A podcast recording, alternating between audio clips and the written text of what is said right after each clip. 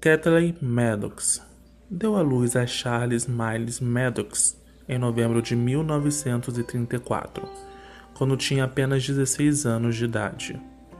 O garoto nasceu em Cincinnati, no estado norte-americano de Ohio, mas passou boa parte da infância mudando de cidade, já que a sua mãe foi expulsa de casa quando descobriram a gravidez.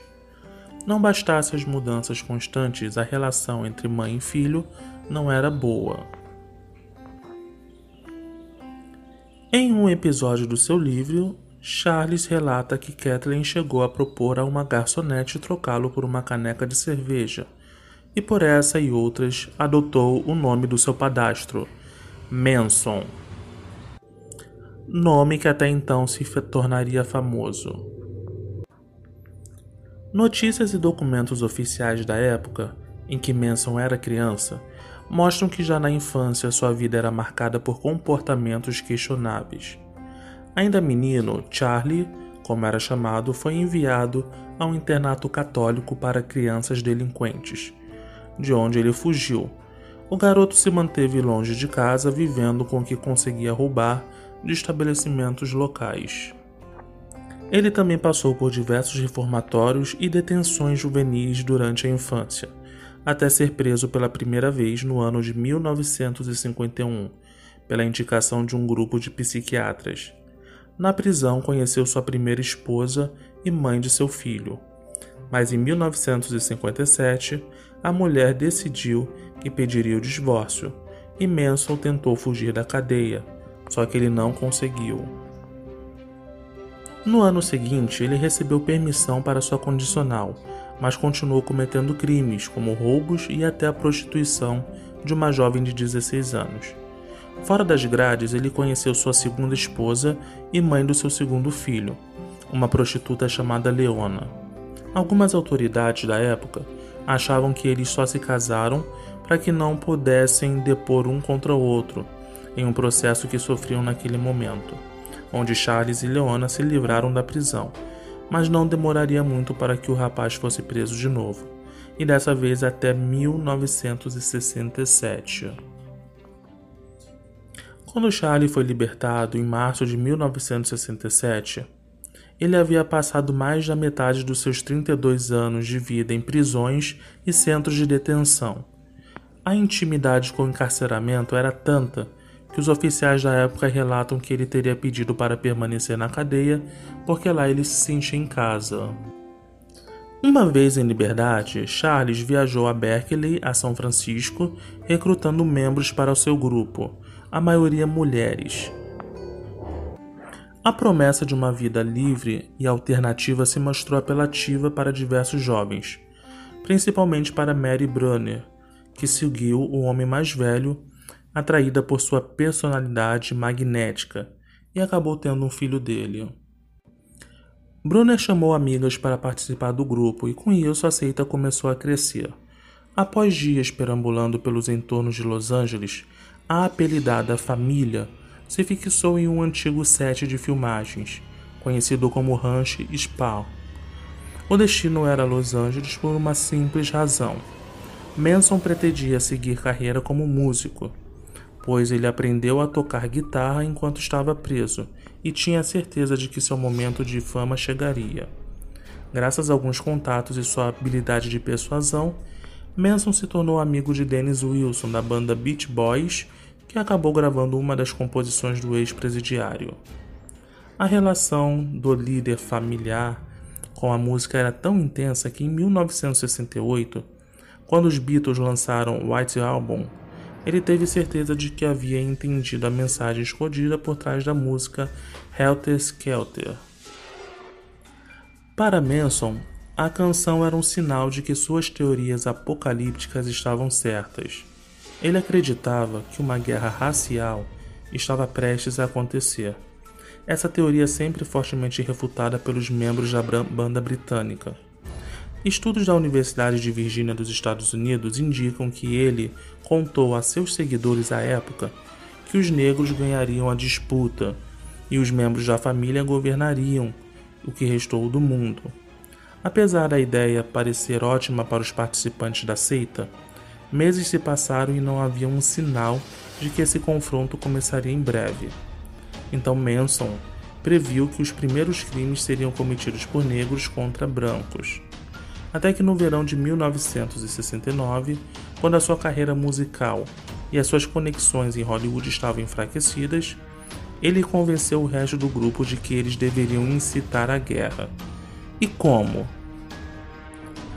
Assassinando brancos ricos e influentes da cidade, incriminando grupos da resistência negra, como os Panteras Negras. Na madrugada de 9 de agosto de 1969, Manson orientou seus pupilos Tex Watson, Susan Atkins, Linda Kasabian e Patricia Crenwell a invadirem o número 150 da rua Cielo Drive e destruir totalmente quem estiver lá, da maneira mais cruel que puderem. E lá estava a atriz Sharon Tate, grávida de oito meses. Jane Sebring, o cabeleireiro, amigo e ex-namorado dela, e a socialite milionária Abigail Fogg, junto com seu namorado. Os cinco foram cruelmente assassinados com um total de 102 facadas, algumas deferidas quando as vítimas já estavam mortas. Para completar o trabalho e tentarem se livrar do crime, eles escreveram a palavra pig, ou seja, porco em inglês, com o sangue de uma das vítimas na porta da casa. Essa cena foi descoberta no dia seguinte, e como reportou a revista Time na época, era tão brutal que assustou os policiais. Essa escolha do local para cometer essas atrocidades não parece ter sido aleatória. A propriedade era a antiga residência da atriz Candice Bergen e do seu marido e produtor Terry Melker, que havia negado a Manson um contrato como músico em sua produtora. O casal, porém, tinha se mudado há pouco tempo dali. A quem adquiriu a casa foram a atriz Sharon Tate e o seu marido, o diretor de cinema Roland Polanski, que estava na Europa na data do crime. Em 10 de agosto de 1969, na noite seguinte aos primeiros assassinatos, Manson e os seis membros da família, Leslie Von Houten, Steve Grogan, Susan Atkins, Linda Casapian, Patricia Cranwell e Charles Watson, deram continuidade ao plano. Dessa vez, Manson se juntou ao grupo porque, segundo testemunhos posteriores de seus cúmplices, ele achava que no primeiro episódio não houve pânico suficiente. Então a família dirigiu pelos bairros da região procurando possíveis vítimas, até que chegaram a uma casa onde tinha participado de uma festa um ano antes. A residência era de Leno Labianca, o dono bem-sucedido de uma mercearia, e a sua esposa Rosemary. O que aconteceu exatamente lá dentro não está claro até hoje, porque durante o julgamento os membros do grupo deram depoimentos contraditórios. O fato é que o casal foi brutalmente assassinado com um total de 67 facadas, nenhuma delas deferida pelo próprio Manson. Depois das execuções, Crenel escreveu a palavra war, que é guerra em inglês, no estômago de Leno, nas paredes da sala de estar e Dit do Piques, que é morte aos porcos, e Rise, levantem-se, foram escritos com o sangue da vítima, e já na porta da geladeira lia-se Hielter, Skierter. Investigações de ambos os assassinatos duraram meses, até que fossem relacionados à seita. Na verdade, isso só aconteceu quando a gangue foi investigada por outros crimes e os seus membros foram interrogados. O fato crucial foi a prisão de Susan Atkins. Ela decidiu se gabar para suas colegas na cela sobre ter participado dos casos Tate LaBianca e foi denunciada pelas próprias companheiras. O relato dela era o elo que faltava para a polícia voltar e relacionar os dois crimes e finalmente associar a família Manson. Os julgamentos dos participantes da seita foram um evento à parte. As jovens acusadas estavam no tribunal contentes, de mãos dadas e cantando. Anos depois, elas diriam que Charles as orientou a interpretarem para o público. A devoção por ele continuou mesmo após a sua condenação. No dia seguinte à sentença, Leslie, Patrícia e Susan Atkins apareceram com suas cabeças raspadas em protesto.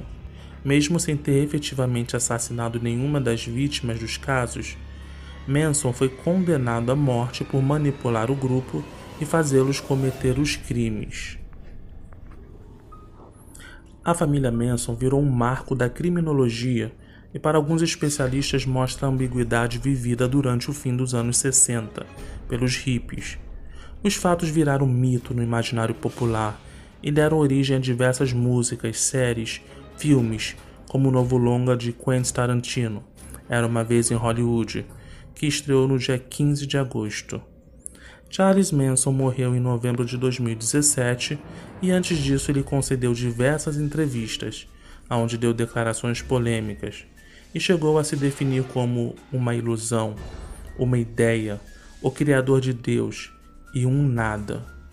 Mas, por mais absurdas que fossem suas falas, Manson nunca deixou dúvidas sobre o seu poder, ou pelo menos a crença de que era poderoso.